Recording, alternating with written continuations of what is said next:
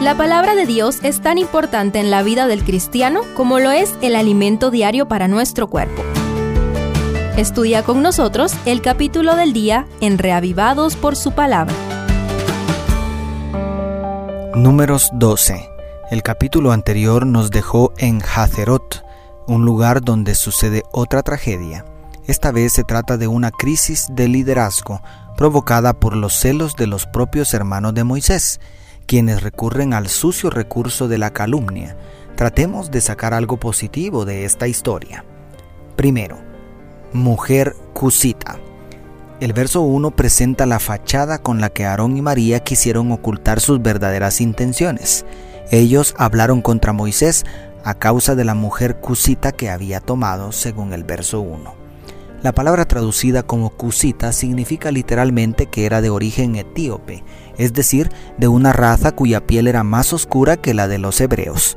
La discriminación racial es uno de los flagelos más degradantes que han dañado a la humanidad. Al Dios de Israel no le interesa tanto el color de la piel como el carácter.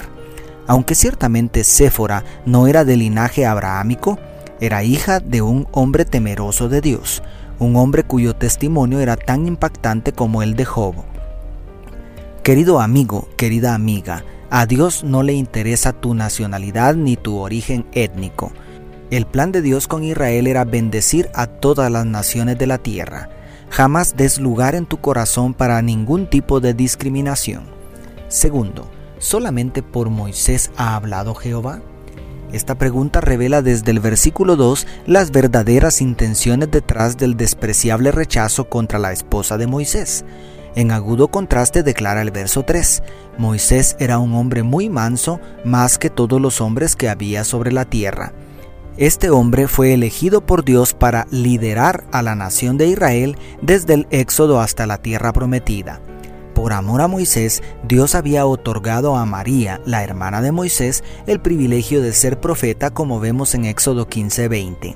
Y a Aarón, a pesar de su participación en la apostasía con el becerro de oro, seguramente también por amor a Moisés, Dios le concedió el privilegio de ser el sumo sacerdote el liderazgo de la tribu de Leví y el privilegio de ministrar a la nación escogida.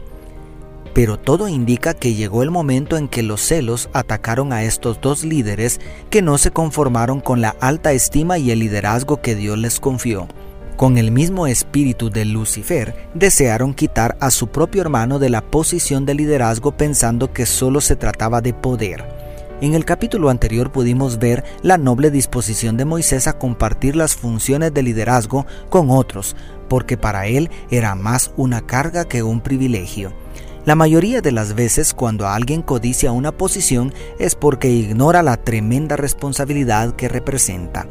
Es muy triste que sigan sucediendo estas situaciones en la actualidad, pero esta historia nos enseña la salida. Dios intervino para reprender a los calumniadores y defender a su siervo Moisés.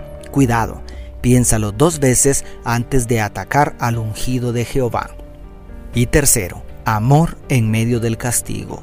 Detrás del amor de Dios reflejado en la oración intercesora de Moisés en favor de su hermana calumniadora para que fuera sanada de la lepra, también vemos otra muestra de misericordia en la espera de María pues el texto termina diciendo que no se movieron de Hazerot hasta que ella quedó pura y pudo volver al campamento. Nuestros pecados pueden acarrear terribles consecuencias, pero el amor de nuestro Padre Celestial nunca nos abandona. María aprendió la lección. ¿Aprenderemos tú y yo también? Dios te bendiga, tu pastor y amigo Selvin Sosa.